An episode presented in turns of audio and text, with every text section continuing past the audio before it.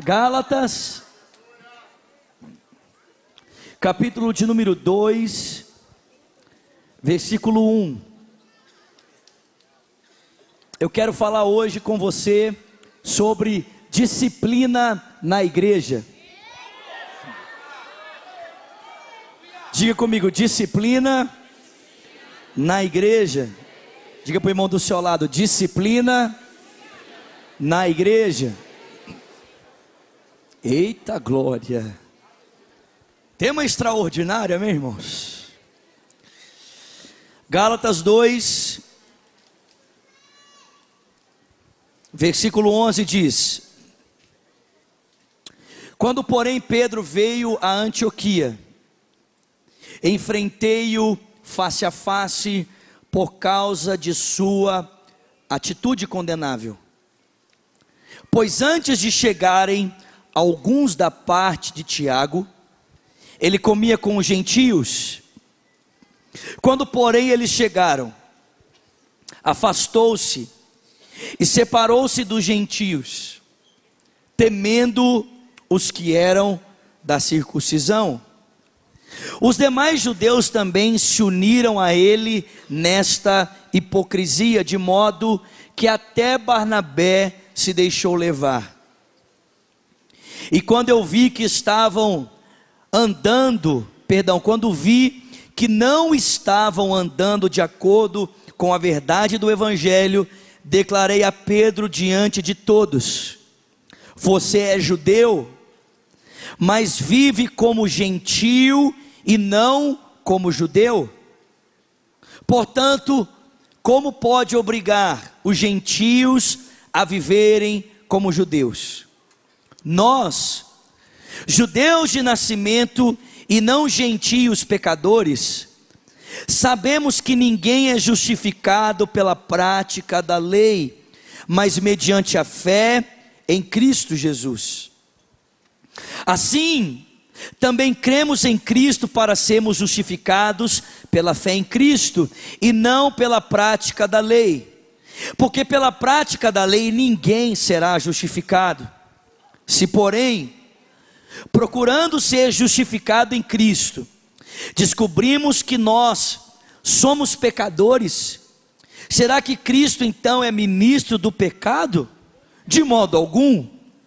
Se reconstruo o que destruí, provo que eu sou transgressor. Pois, por meio da lei, eu morri para a lei, a fim de viver para Deus. Fui crucificado com Cristo. Assim, não sou mais eu quem vive, mas Cristo vive em mim. E a vida que agora vivo-a no corpo, vivo-a pela fé no Filho de Deus, que me amou e se entregou por mim. E não anulo a graça de Deus, pois se a justiça vem pela lei, Cristo morreu inutilmente. Quantos querem ouvir a voz de Deus aqui essa noite? Pai, fala-nos nessa noite, fala o nosso coração, abra o nosso entendimento, para que possamos receber a tua palavra. Nos dê olhos para ver, ouvidos para ouvir, nos dê um coração sensível para receber a palavra do Senhor. E ajuda-me, ó Deus, para que com graça, sabedoria da parte do Senhor eu possa comunicar aos meus irmãos, a tua igreja que se reúne aqui e espalhada em toda a face da terra e nos acompanha através da transmissão, através da rede super, pela internet. Deus, que essa igreja que se reúne nesse momento seja por ti ensinada para a honra e para a glória do teu nome, nós oramos em o nome de Jesus. E quem crê, diga Amém. Amém. Irmãos, viver a fé cristã é uma aventura, sim ou não? Diga para quem está do seu lado: viver a fé cristã é uma aventura. Quantos concordam comigo que andar com Cristo é uma aventura? Em alguns momentos na nossa caminhada com Jesus, Ele nos leva para os altos lugares, sim ou não, irmãos? E nesses momentos nós podemos ver a glória de Deus, nós podemos experimentar do seu poder, da sua graça. Nós podemos, em momentos como esse, sentirmos a doce presença do Seu Espírito, trazendo paz, alegria e refrigério ao nosso coração. Andar com Jesus é uma maravilha porque Ele nos proporciona momentos de paz, de vida, de alegria, de prazer, de satisfação, sim ou não? Você sai da sua casa, você vai para uma vigília e de repente você é tocado de forma inesperada pelo poder do Espírito Santo. Às vezes você está andando no transporte público e de repente Deus coloca uma pessoa do seu lado e você abre a sua boca e você vê a manifestação do poder de Deus. Você entra no seu quarto, você fecha a sua porta, dobra os seus joelhos e de repente o seu quarto deixa de ser o seu quarto para ser um pedaço do céu. Tem alguém comigo aqui? Você fecha o seu olho na sua empresa, no momento do, do almoço na hora do seu almoço, ali no seu expediente de trabalho, e de repente você não tem apenas a companhia dos seus amigos de trabalho, os anjos estão ali, Jesus está ali, o Espírito está ali.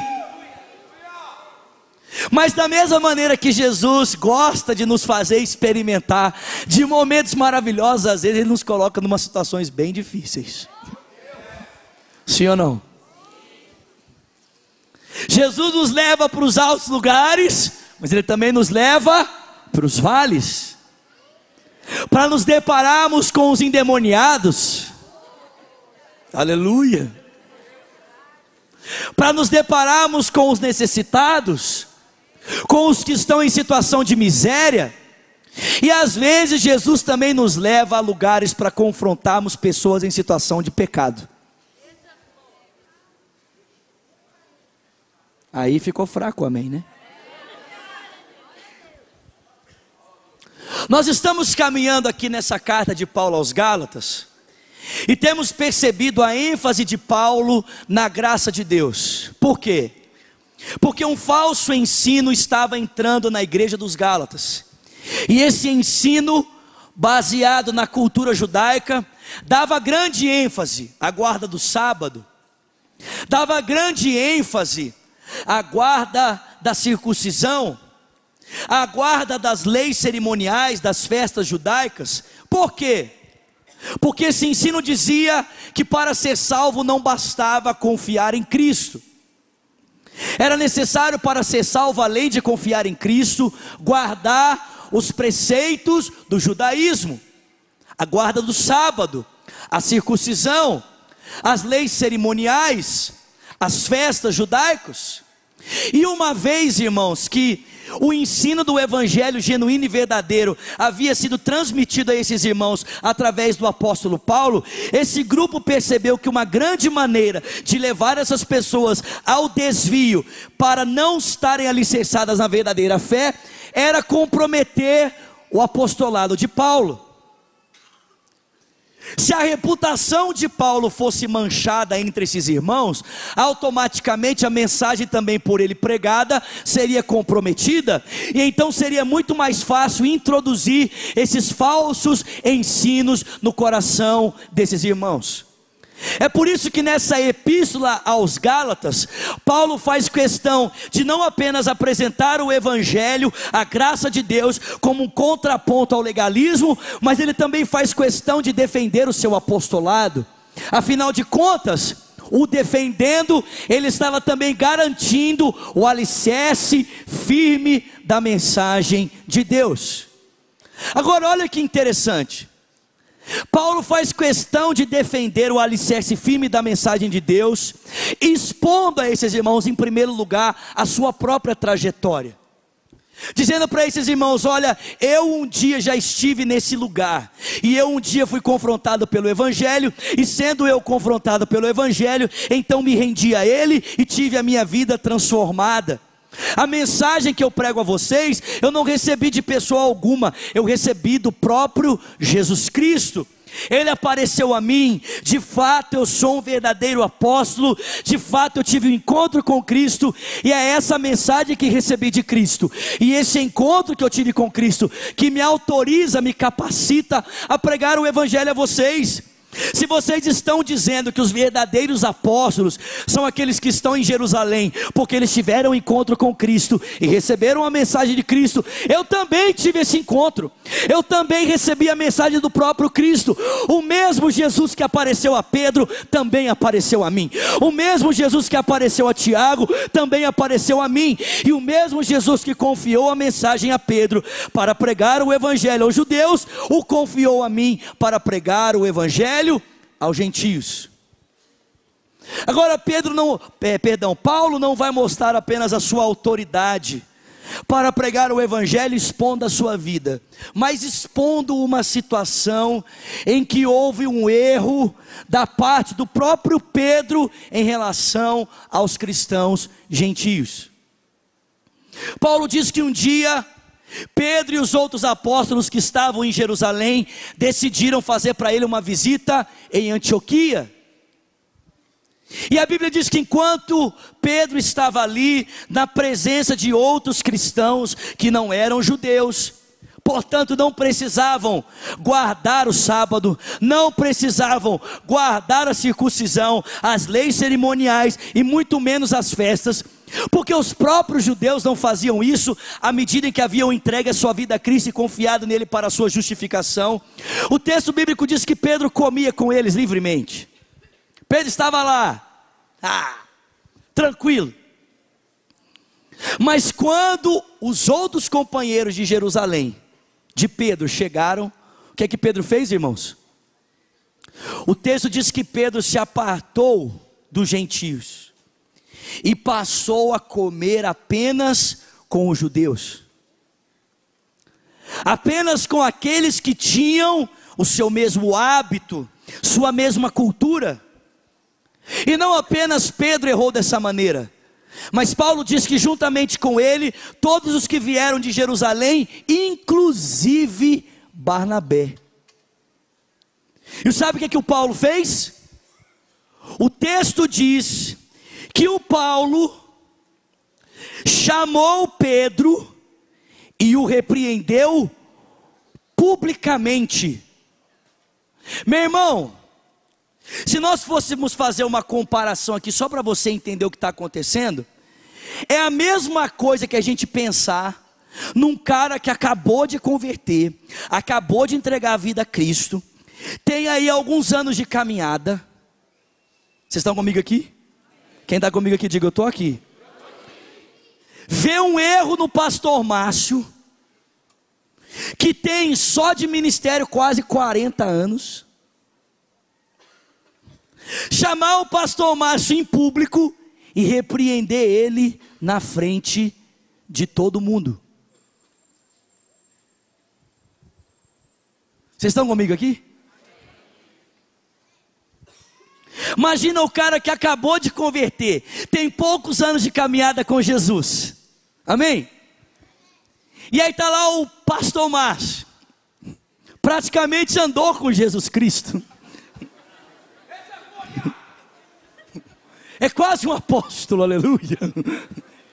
E aí o camarada chega e diz: Pastor Márcio, isso não está certo. Na frente de todo mundo. Ô irmãos, vocês lembram quem é Pedro? Queridos, Pedro não é qualquer pessoa.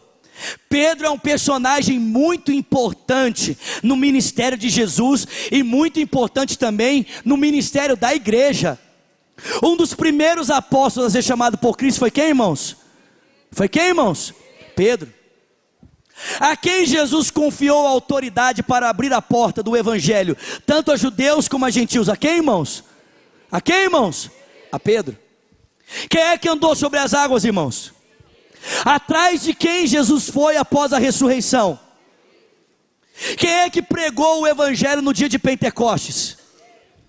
Querido Pedro é um personagem muito importante, mas não importa qual a importância ele tenha, Paulo não se preocupa, e Paulo o repreende publicamente. Perceba, presta atenção.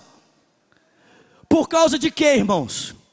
Por que, que Paulo está repreendendo Pedro publicamente? Simples, por uma questão do Evangelho. Paulo está repreendendo Pedro diante de todas as pessoas, pela maneira como Pedro está se portando em relação ao Evangelho. A sua conduta, de alguma maneira, está comprometendo o Evangelho de Deus, e porque o Evangelho está sendo comprometido com a postura de Pedro, ele se torna alvo da disciplina. Disciplina para que todas as pessoas saibam que quando o Evangelho de Deus é comprometido pela postura de alguém, essa pessoa deve ser disciplinada. Sabe o que eu acho interessante? Se você já leu a, a epístola de Paulo aos Filipenses, Paulo vai dizer para mim e para você que ele não se importa de forma assim tão incisiva quanto a motivação pela qual alguém prega o evangelho. Em Filipenses, Paulo diz que está preso e algumas pessoas estão pregando o Evangelho para ganhar dinheiro, outras estão pregando o Evangelho para de alguma forma o comprometer. Olha o que Paulo diz: Isso não me importa. Se o cara prega para ganhar dinheiro ou se o cara prega para tentar me prejudicar, o problema é dele com Deus. O que importa é que o Evangelho está sendo pregado. Mas quando o evangelho é comprometido, seja por um ensino ou por uma postura, o Paulo não tem o mesmo posicionamento. Pelo contrário, ele se posiciona de maneira radical, dizendo para as pessoas ou para quem quer que seja, seja para os Gálatas, seja para Pedro, você está errado e por isso você se torna o alvo da disciplina. Então, em primeiro lugar, quando é que um cristão deve ser corrigido? Quando é que alguém precisa ser disciplinado? Quando o comportamento dele prejudica o evangelho. Quando o procedimento de alguém compromete o evangelho de Deus, essa pessoa precisa ser corrigida, disciplinada. Então preste atenção. Pedro estava comprometendo o evangelho simplesmente porque não queria mais se assentar com os gentios, e por essa razão ele foi corrigido por Paulo publicamente. Se nós temos na nossa vida algum tipo de comportamento que torna comprometido o evangelho de Deus, nós estamos nos tornando alvo do que, irmãos? Alvo do que, irmãos? Disciplina. E será que disciplina é uma coisa importante para os nossos dias? Será que o assunto disciplina é uma coisa importante para o mundo em que vivemos, sim ou não? Escuta aqui, meu irmão: disciplina não é importante apenas para a igreja, disciplina é importante para o mundo, porque nós vivemos em um mundo indisciplinado em que as pessoas não são mais submetidas à disciplina, à regra, à correção, e por isso o caráter das pessoas está se tornando comprometido. Quando alguém não é exortado, quando alguém não é disciplinado, quando alguém não é submetido à rédea, a comportamentos, essa pessoa se torna uma pessoa com o seu caráter desregrado. Quer um exemplo disso? Olha para o ensino público.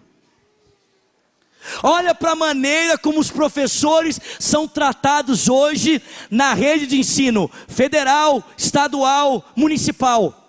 Antigamente, quando o professor entrava na sala de aula, ele era tão respeitado que os alunos se colocavam de pé.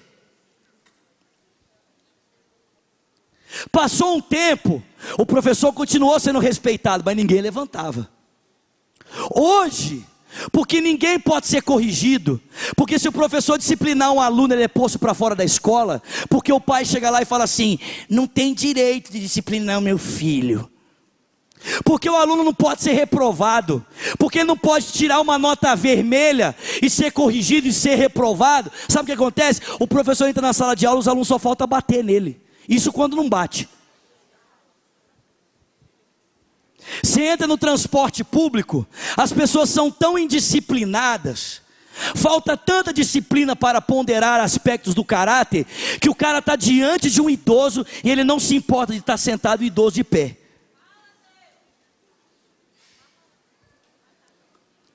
O cara fala assim: vou chegar tal hora, chega 30 minutos depois. Nós vivemos em um país desregrado, irmãos, sem regras. Ou quando alguma regra é estabelecida, os poderosos fazem questão de desobedecê-la, mostrando para a nossa nação que no nosso país, quem deve ser valorizado é quem vive fora da lei, quebrando leis, que quem se dá bem nesse país é quem não obedece regras. E sabe qual é o problema? É que por vivemos numa sociedade como essa, em que a maldade está tão disponível a todo mundo, a um toque das suas mãos, em que regras parece que não servem mais para nortear a vida de ninguém, a gente vai trazendo isso para dentro da igreja. E a gente pensa que na igreja também não tem que ter disciplina, também não tem que ter regra, as pessoas não têm que ter uma ética de comportamento que condiz com a verdade do Evangelho. Sabe o que acontece? Pessoal começa a viver dissolutamente em pecado e depois fica se perguntando por que, que o poder de Deus não se manifesta. E eu vou dizer por que não se manifesta: porque Deus é santo. E o que ele espera para estar de forma poderosa, gloriosa no meio do seu povo, é encontrar um povo que se santifica para receber o seu Deus. Sim ou não, irmãos? Aí me, me fizeram essa pergunta outro dia: mas por que, que Deus não fulmina umas pessoas hoje? Tipo que nem aconteceu lá em Atos, para ver se o povo. Hum. Presta atenção, meu irmão. Sabe qual é o nosso problema? É que a gente pensa que o pecado não está matando mais, mas o pecado continua matando do mesmo jeito. Talvez não esteja matando instantaneamente, mas ele continua matando da mesma forma. É necessário disciplina, correção, quando a conduta não condiz com o Evangelho de Deus, é necessário que essa pessoa seja corrigida, disciplinada. E perceba, a disciplina não é para apenas alguns indivíduos. A disciplina não é apenas para um grupo seletivo. A disciplina é para todos. Inclusive o Pedro foi corrigido. Esse negócio de disciplina é tão sério que até quem estava lá no alto escalão da igreja foi corrigido por Deus, para que todo mundo que tivesse embaixo pudesse olhar e perceber: esse negócio de disciplina é sério. E porque a disciplina é algo sério, a disciplina é algo para todos, e ela deve ser aplicada quando o Evangelho de Deus é comprometido, é que a gente precisa de um ambiente de graça na igreja. Presta atenção, meu irmão, ao vermos um irmão em falta, nós não devemos apontar o dedo na direção dele e julgá-lo, nós devemos estender a mão para auxiliá-lo e corrigi-lo. Você deve ser instrumento de Deus para a correção de uma pessoa. É verdade que alguns comportamentos vão exigir de nós um tipo de disciplina diferente, mas preste atenção: comportamentos nocivos, corriqueiros, que denigrem o Evangelho, todos nós podemos e devemos corrigir uns aos outros. Exemplo: você vê um irmão que tem a língua maior do que a boca,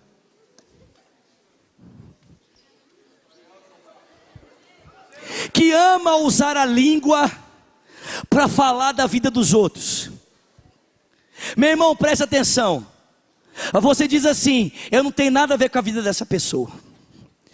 Se ela está falando, o problema é dela. Não, o problema não é dela, o problema é meu e seu. Sabe por quê? Porque nós vivemos em família. E a falta de ética dessa pessoa compromete a mim e compromete a você. Você deve graciosamente aproximar-se desse irmão e falar assim: meu irmão, pare de falar mal de outras pessoas.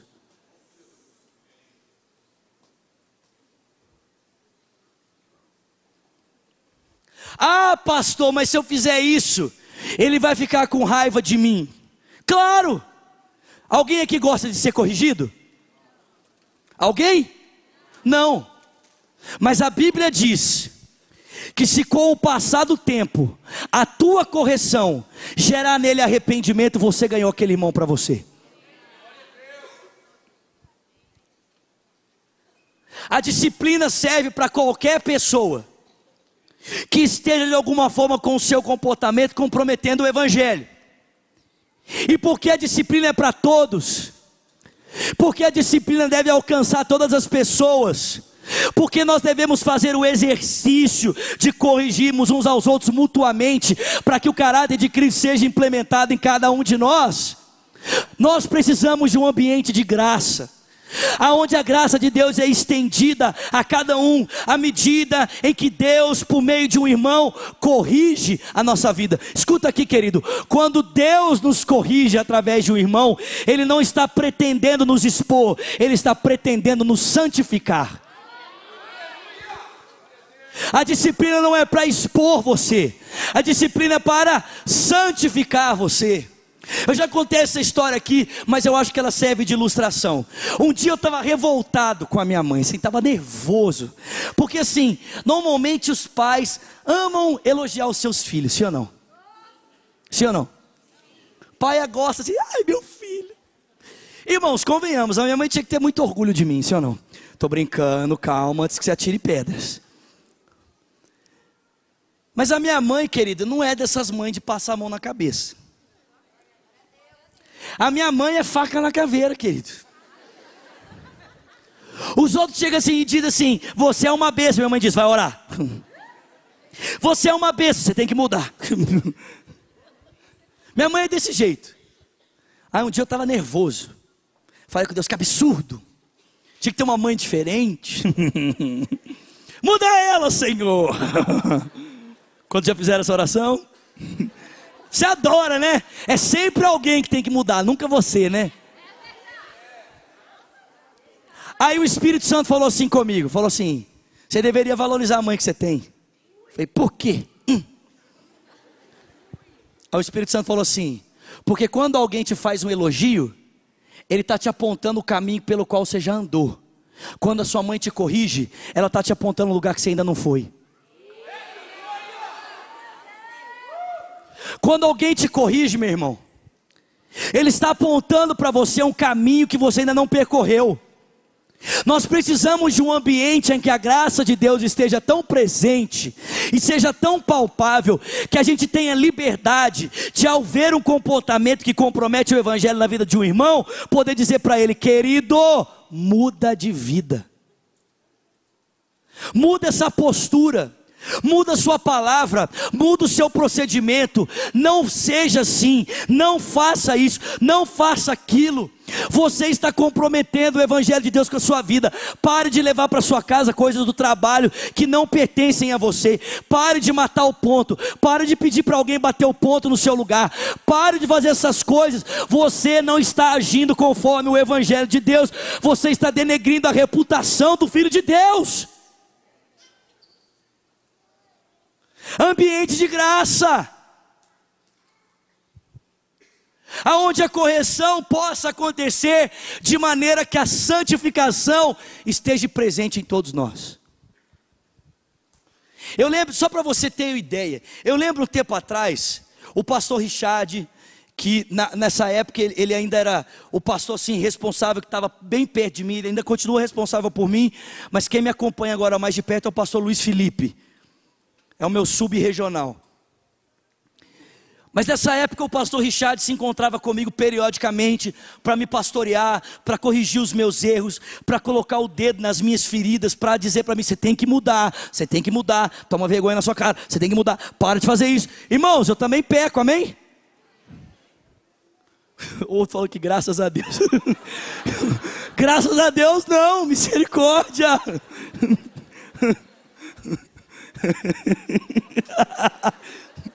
Presta atenção. E aí ele me deu um livro para ler. Olha o tema do livro, já falei isso aqui. Líderes à beira do abismo. Irmão, se um pastor ou um amigo seu te entregasse um livro que tem o título Líderes à beira do abismo, o que que você pensaria?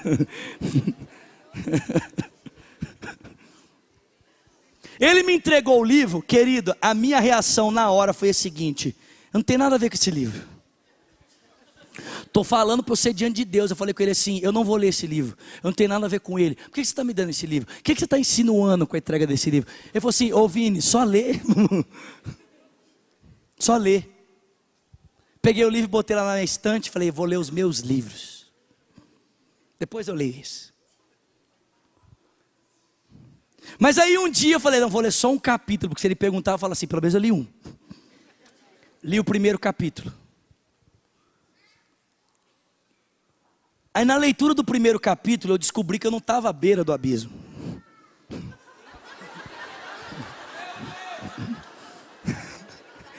Vocês gostam, né? É porque não é com você, né? Eu descobri que eu estava dentro dele, descendo de corda para curtir mais. Uhul! Aí eu continuei lendo, continuei lendo. Falei, meu Deus do céu. Liguei para o Richard. Falei, pastor, eu estou no inferno.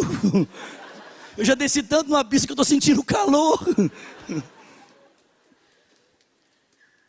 E aí ele sentou comigo e falou assim: Vini, faz tempo que eu tenho percebido coisas na sua vida que estão matando você.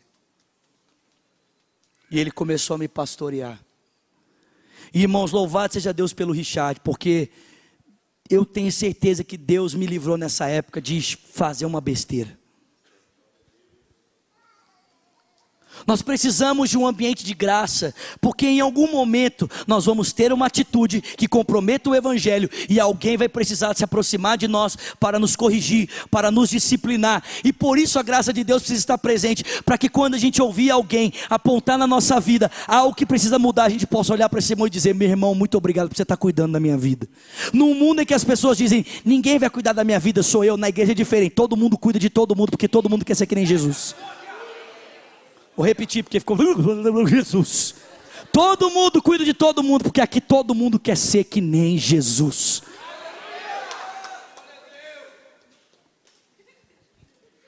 Nós precisamos de disciplina. Gente, só para vocês terem ideia, eu preguei essa mensagem lá na minha igreja, lá na Lagoinha Paquetá. Eu pensei assim, cara, hoje o trem vai rachar. Dois meses que eu estou pastoreando, pastoreando a igreja lá, eu subo para pregar no púlpito da minha igreja sobre disciplina na igreja. Eu falei, o povo vai me apedrejar hoje. Acabei de pregar essa mensagem. Ô meu irmão, eu não sei quantas pessoas me procuraram dizendo: eu preciso ser pastoreado. Eu preciso de disciplina, pastor. Disciplina minha vida. Cuida de mim. Eu preguei essa mensagem lá, irmão, eu fiz não sei quantos gabinetes, não sei quanto atendimento. O pastor Alessandro que está lá comigo fez não sei quantos gabinetes, não sei quantos. Sai de mim agora. Não sei quantos gabinetes. A minha expectativa é que ao você ouvir essa mensagem, você mude os seus caminhos ou ajude alguém a mudar, amém? Nós precisamos de disciplina na igreja, sabe por quê? Porque disciplina gera temor.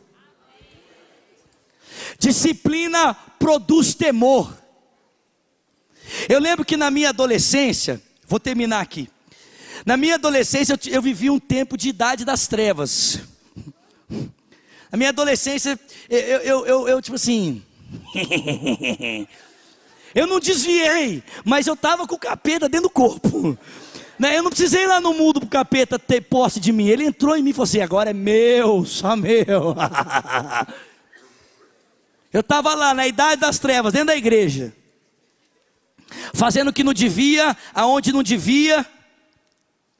Mas irmão, sempre tinha uma situação que levava o camaradinho aqui a dizer assim: hoje, Deus, eu vou mudar de vida agora, agora eu vou mudar. Sabe qual que era? Era quando manifestava um demônio na igreja. Irmão, se tinha situação que levava o camarada a orar dizendo, Deus, eu vou mudar de vida, era o tal do endemoniado. Sabe por quê?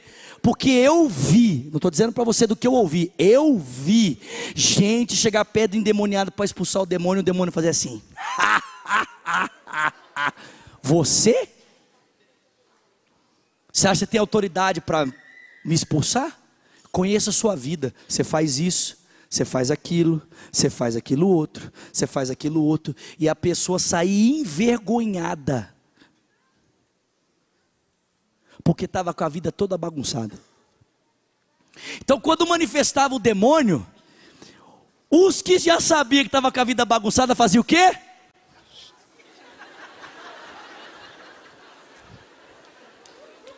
Sai dele mesmo. Pode sair em nome de Jesus. Pode orar, gente, expulsa mesmo. Ó, oh, rachava fora. E aí dizia para Deus: Deus, eu vou mudar de vida, Senhor, eu vou mudar de vida. E quando alguém era pego num pecado grave que afetava sim de forma constrangedora a comunidade. E o cara era levado lá em cima. Fulano de tal está sendo excluso da ceia está sendo excluso da comunhão, porque está no pecado tal e para que ele possa ter a sua vida mudada, então ele está sendo trago aqui diante da igreja para que todo mundo saiba o que está acontecendo para que ele possa mudar. Meu irmão, nossa, nesse dia que alguém era levado, ela falou: ah! Jesus, eu mudo hoje, eu mudo hoje, minha Nossa Senhora dos Evangélicos. Eu mudo agora. Para não ter que passar.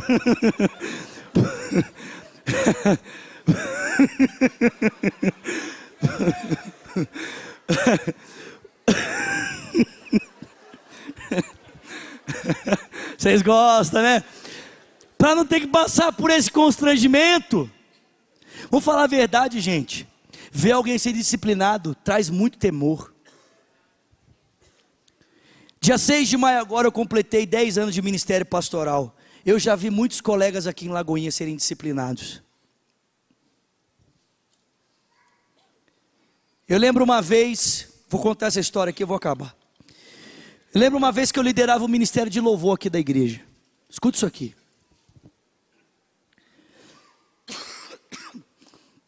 Liderei o ministério de louvor aqui por um ano. E nesse um ano que eu fiquei na liderança do Ministério de Louvor, foi bem o um ano que um evangelista alemão chamado Reinhard Bonk veio pregar no Brasil. O cara prega cruz, em cruzadas na África para mais de um milhão e meio de pessoas. E aí você já imagina, né? Todo mundo queria fazer o louvor para o cara. Claro, todo mundo queria participar. O pastor Márcio me ligou e falou: Filho, faz a escalazinha e tal. E falei: Beleza. Fiz a escala com o pessoal do louvor.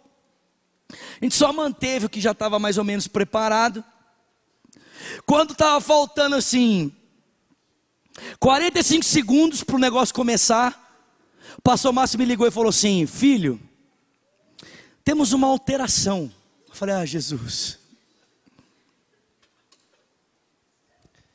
Falou, filho, o pastor Cirilo vai estar em Belo Horizonte todos os dias. Então, todos os períodos de louvor que o bom que for pregar, quem vai fazer o louvor? O Cirilo. Ô irmãos, para mim foi festa.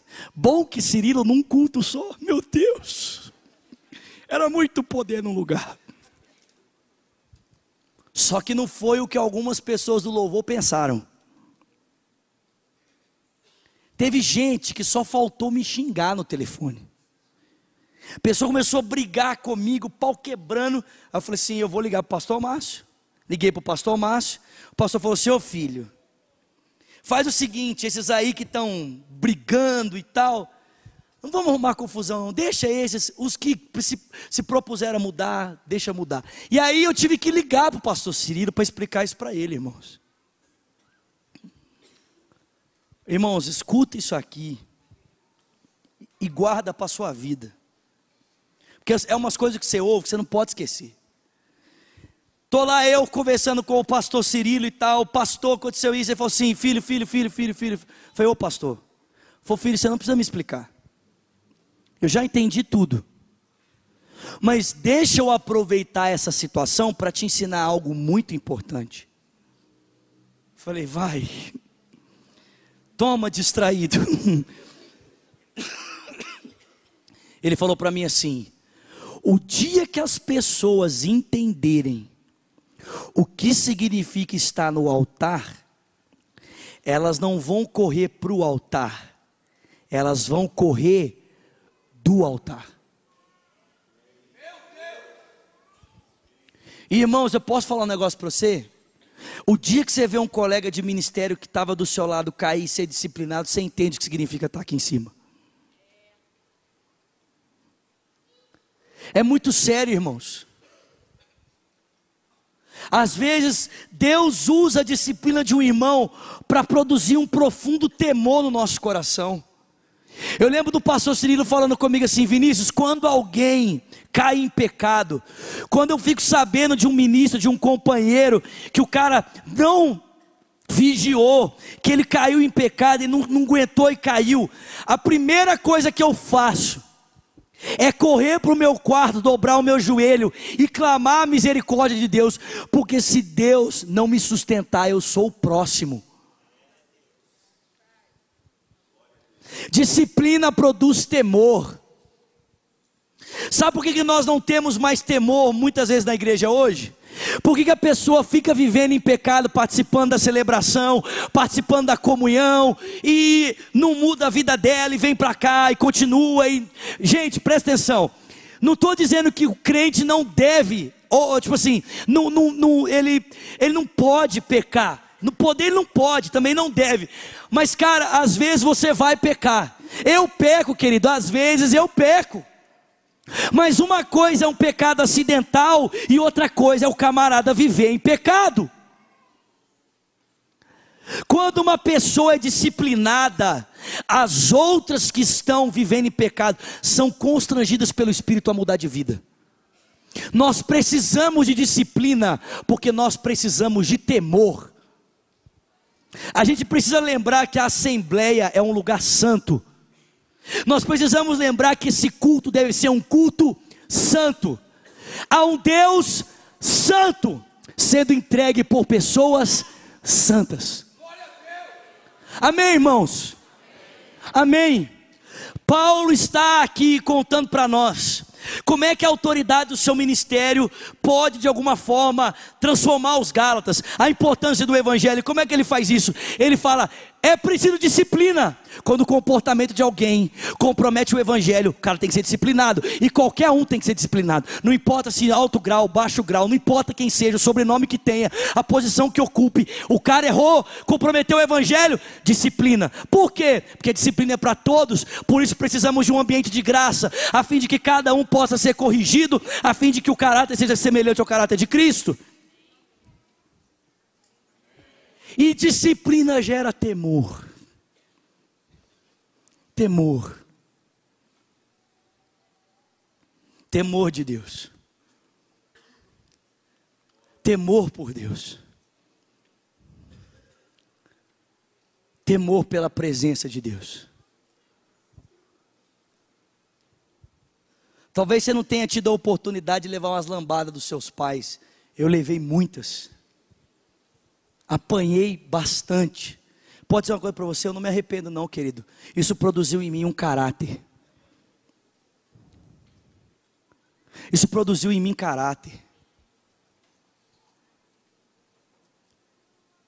Que Deus nos corrija, irmãos.